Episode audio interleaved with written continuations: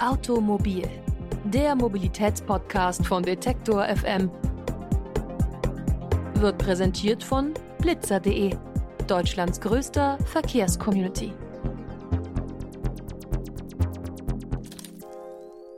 Und damit herzlich willkommen zu einer neuen Ausgabe von Automobil, dem Mobilitätsmagazin von Detektor FM. Heute geht es bei uns nicht um Autos und auch nicht um die Schiene, sondern es geht um kleinere Fortbewegungsmittel. Was es damit auf sich hat, das erfahrt ihr in unserer heutigen Folge zum Thema Mikromobilität.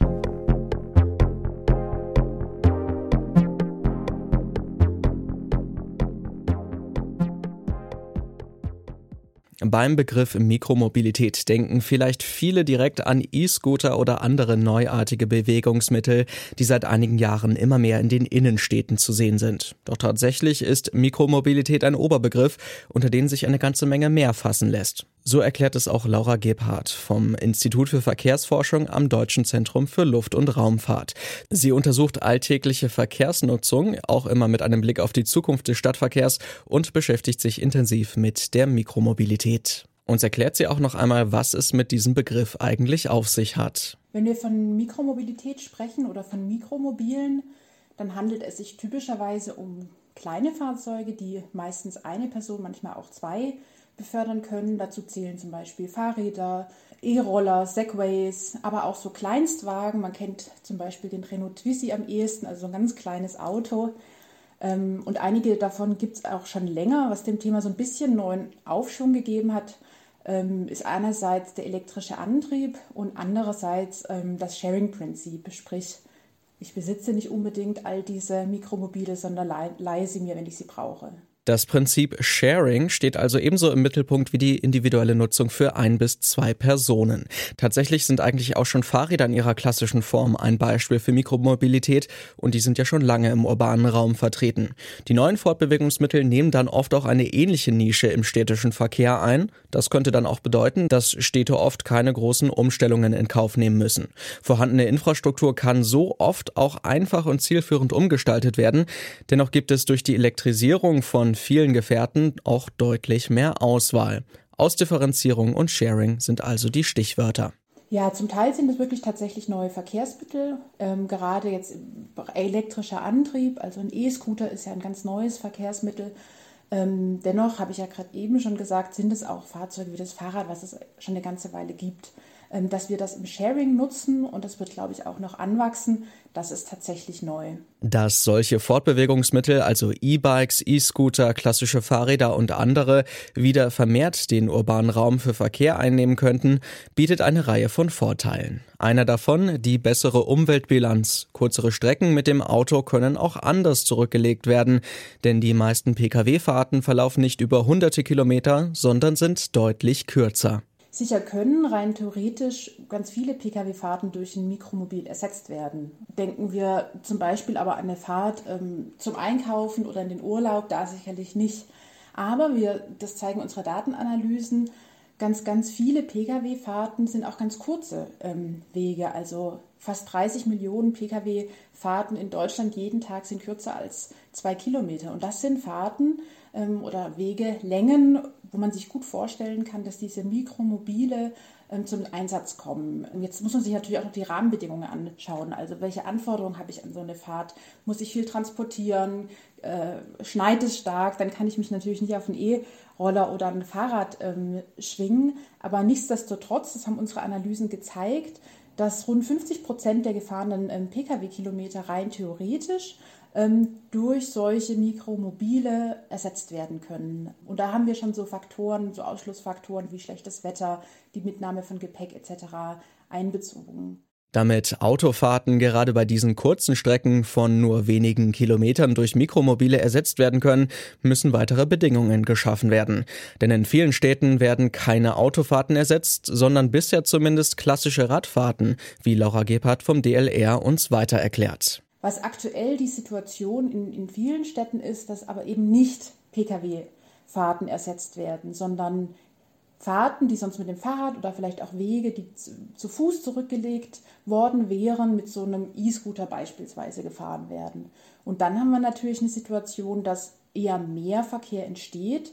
Ähm, und nicht, dass es zu einer Reduzierung von zum Beispiel Emissionen kommt. Und das, denke ich mal, ist ein wichtiger Punkt und ähm, ja, da wird im Moment ja auch viel geschrieben und viel diskutiert, weil davon natürlich auch die Frage der Nachhaltigkeit anbelangt. Also ja, ein E-Scooter kann nachhaltig sein, wenn er zum Beispiel eine Autofahrt ersetzt. Er ist natürlich nicht nachhaltig, wenn er das zu Fuß gehen ersetzt und Menschen zum Spaß im Kreis herumfahren.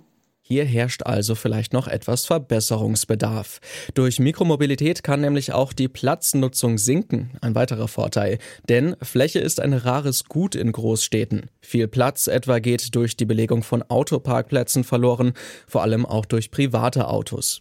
Diese stehen vor allem die meiste Zeit rum und werden weniger bewegt als Firmenwagen. Weitere Vorteile von Mikromobilen? Auch die Luft kann spürbar sauberer werden und der Lärmpegel in den Städten sinkt. Doch was kann sich für die einzelnen NutzerInnen durch die geplante Mikromobilität individuell verbessern? Das erklärt uns noch einmal Laura Gebhardt. Die Nutzerinnen und Nutzer können mit Mikromobilen flexibel von A nach B kommen. Die meisten Sharing-Angebote funktionieren nach dem Prinzip des Free-Floatings. Das heißt, es gibt keine festen Mietstationen, sondern der E-Scooter oder das E-Bike können quasi überall abgestellt werden. Ums Laden, ums Warten, um die Instandhaltung kümmert sich der Anbieter. So können Nutzerinnen und Nutzer zum Beispiel auch bei schlechten Anbindungen den ÖPNV durch kurze Querverbindungen etwa bis zur nächsten Bahnstation einfach und bequem zurücklegen. Und das Mikromobil im Sharing kann am Zielort ohne weiteren Aufwand wieder abgestellt werden. Außerdem hat die Pandemie gezeigt, dass Leute dann doch lieber auf Mikromobile umsteigen, anstatt sich in den Bus oder in die Bahn zu setzen. Das sind also die direkten Vorteile für VerkehrsteilnehmerInnen. Welche Voraussetzungen Städte und Kommunen schaffen müssen, damit die Mikromobile tatsächlich den Autoverkehr verringern können, das erklärt uns Laura Gebhardt so. Wir müssen die richtigen Rahmenbedingungen setzen und die richtigen Voraussetzungen ähm, schaffen. Vergleichen wir mal ein Verkehrsmittel, so ein neues Verkehrsmittel wie ein E-Scooter. Ähm, keine Ahnung, mit einem neuen Mitbewohner in der Wohnung. Der kann ach so toll und umgänglich sein. Wenn wir ihm kein Zimmer freiräumen und kein Regal, wo er seine Sachen reinlegen kann, dann stört er ja nur, sitzt in den Räumen der anderen, ähm, die ja schon besetzt sind. Und so ist es ein bisschen ja auch mit neuen Verkehrsmitteln. Wir wünschen uns die ganz stark, politisch sind die gewollt, aber wir räumen ihnen keinen Stadt- und auch keinen Straßenraum ein. Und dann ist ja irgendwie klar, dass sie überall stehen. Die E-Scooter, die E-Bikes äh, parken auf den Gehsteigen, die eigentlich für die Gehenden vorgesehen sind. Ähm, das elektrisch betriebene breite Lastenfahrrad stört auf engen Radwegen. Ähm, wir haben einfach mittlerweile eine ganze Reihe von Fahrzeugen, die sich den klassischen Fahrradweg teilen ähm, mit ganz unterschiedlichen Tempi und da kommt es zu Konflikten. Es gilt also, diese Konflikte noch zu lösen. Verhindern, dass E-Scooter auf Gehwegen stehen und sich verschiedene Formen von Mikromobilen den Raum gegenseitig wegnehmen. Deutschland ist international bei der Einführung von elektrischen Mikromobilen relativ spät dran, was das Beispiel von E-Scootern auch ganz gut zeigt. Das muss aber nicht unbedingt ein Nachteil sein, denn so lassen sich jetzt schon Erkenntnisse aus dem Ausland einbeziehen.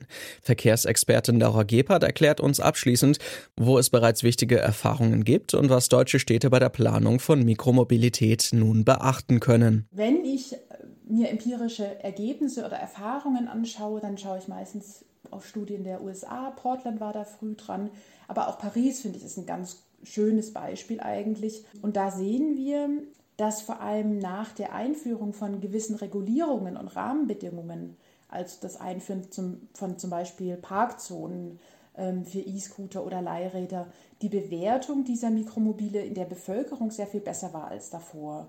Und es gibt ja schon so ein bisschen uns Hinweise, dass gerade dieses Thema oder diese Auseinandersetzung mit dem Thema, welche Regulierungen brauchen wir, welche Rahmenbedingungen brauchen wir, welche Spielregeln brauchen wir, ein ganz wichtiges ist. Klare Regulierungen und eindeutige Spielregeln. Das sind zwei wichtige Grundlagen, damit Mikromobile akzeptiert werden und zur Verkehrswende beitragen können.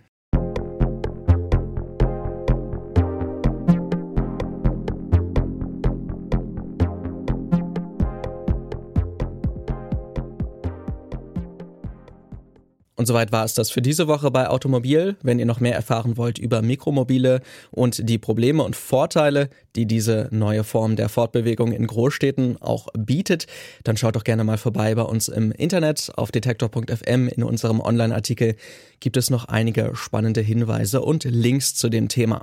Nächste Woche am Montag sind wir dann wieder für euch da. Bis dahin wünsche ich euch eine schöne Woche. Macht's gut und wohlan. Automobil der Mobilitätspodcast von Detektor FM.